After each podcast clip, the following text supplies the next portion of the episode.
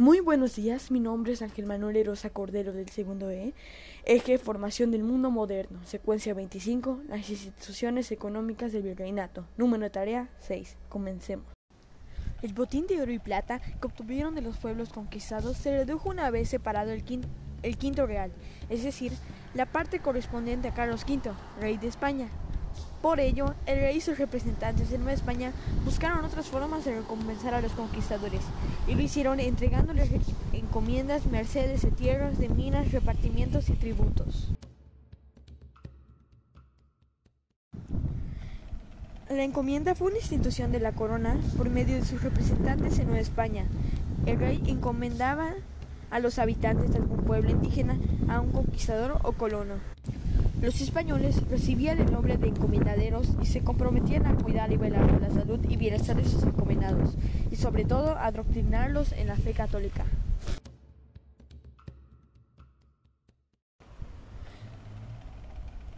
Por su parte, los indios que se daban en encomienda tenían la obligación de trabajar para su encomendero y entregarle tributo en especie, por ejemplo, maíz y frijol.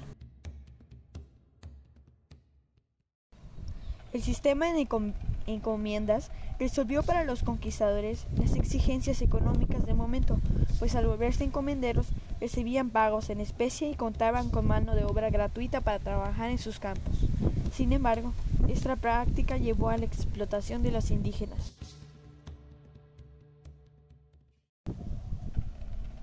En 1542, el emperador Carlos V, por medio de las leyes nuevas, suprimió el servicio personal, la encomienda quedó reducida al pago de tributos en especie o en dinero y se limitó el término de esta a la vida del encomendero. Es decir, cuando éste moría, los indígenas que trabajaban sus tierras pasaban a ser tributarios directos del rey.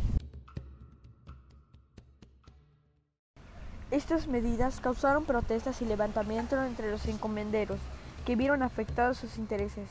Ante esta reacción, las leyes nuevas se modificaron para moderarlas y permitir que las encomiendas se extendieran hasta dos o tres generaciones más. Por otra parte, cabe mencionar que en el norte del virreinato, en el territorio latinoamericano, surgió una variante del sistema de encomiendas, la congregación o congrega, más adecuada para las características de la población, que era en su mayoría nómada.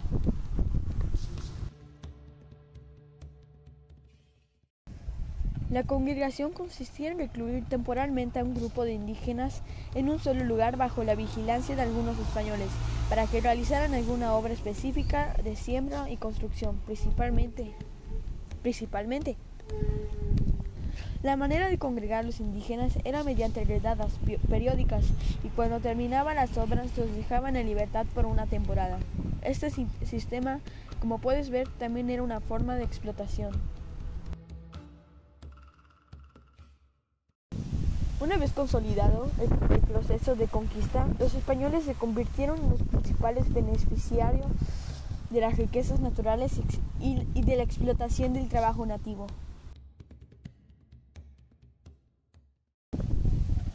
La responsabilidad de cobrar el tributo, ya fuera en mano de obra o en especie, recaía en el gobernante indígena de cada pueblo de indios, a quienes se dominaba cacique.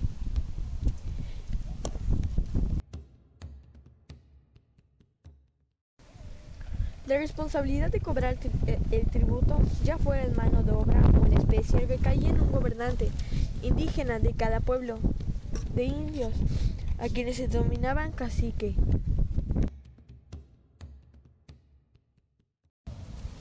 En la consolidación económica del virreinato, el tributo indígena tuvo un papel predominante.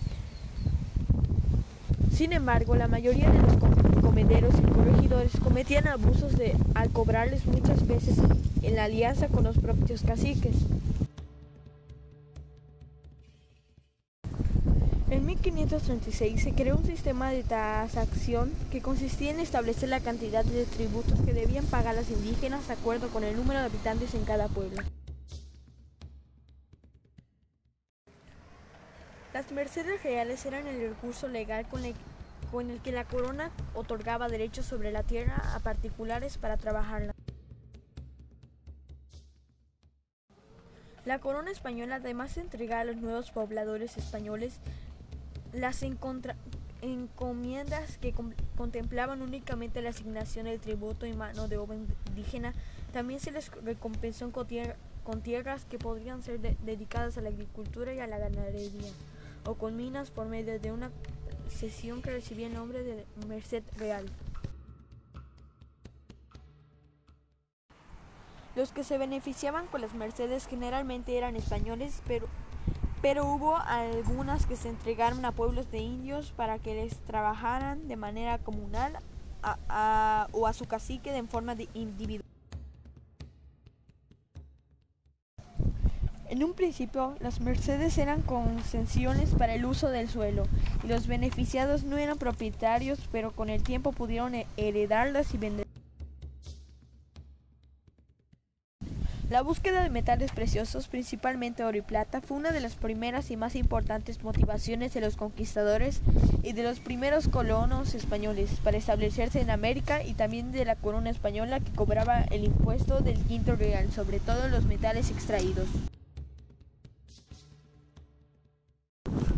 La mayor parte del oro que poseían los indígenas provenían de los llamados placeres, que son depósitos de fragmentos auríferos arrastrados por las aguas de los ríos a lo largo de los milenios y que se acumulaban en sus arenas. Auriferio significa que lleva o contiene oro. En los primeros años después de la conquista, los españoles explotaron mediante el trabajo indígena los placeres en Nueva España, hasta agotarlos. Entre 1521 y 1535 el oro fue el principal cargamento que se enviaba a las flotas a Sevilla. En Nueva Glacia se estableció el sistema de encomiendas gracias al cual se, formaron los primeros asentamientos mineros, entre los que destacó Zacatecas, fundada en 1547. Su rápido crecimiento favoreció el poblamiento, hacia el norte en otras zonas mineras de la Sierra Madre Occidental, en la provincia de Nueva Vizcaya, que comenzó su desarrollo minero hacia 1570. En entorno a las minas fueron estableciéndose poblados y villas.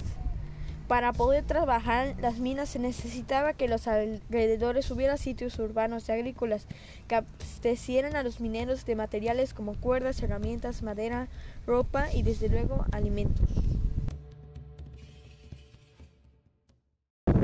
Los reales de minas se regían por una Diputación de Minería, cuyos principales objetivos eran la defensa de los intereses de los mineros y la aplicación de ordenanzas para regular las actividades mineras.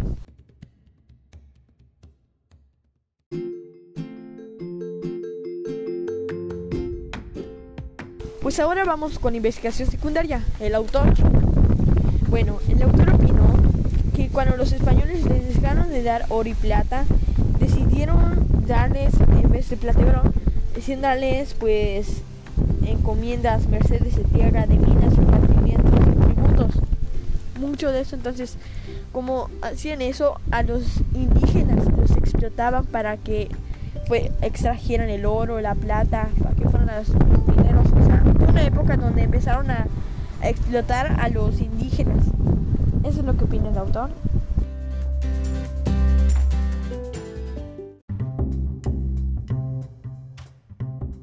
Conclusión.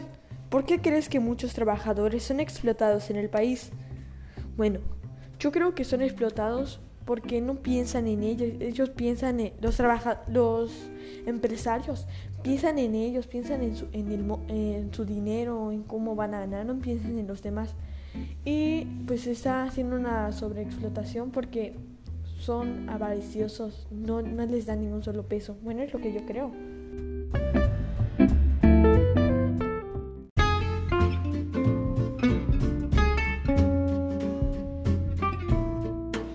Fueras presidente de México, ¿qué reforma propondrías para mejorar la ley federal de trabajo? Bueno, yo propongo eh, pues quitar las... ¿Cómo se llama? Si fueras presidente de México, ¿qué reforma propondrías para mejorar la ley federal del trabajo? Pues bueno, pues yo propondría pues quitar quitar los impuestos porque de nuestros impuestos de los impuestos de los adultos les pagan a los em, a los empresarios a los a los presidentes a los gobernadores. Eso no es justo porque ellos están ganando sus cosas por el trabajo. Eso yo cambiaría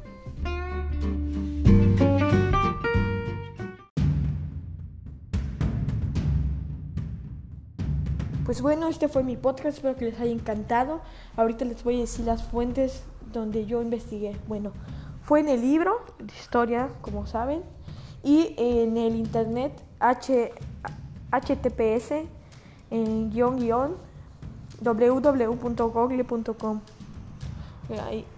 y también busqué en la, en la Ley Federal del Trabajo escrita por la Cámara de Diputados que surgió en 1970 como una nueva ley para proteger a los trabajadores en el artículo 2. Así que muchas gracias, espero que les haya encantado, compartan esto a la gente que le gusta mucho historia y le gusta saber. Pues muchas gracias, me despido, hasta la próxima.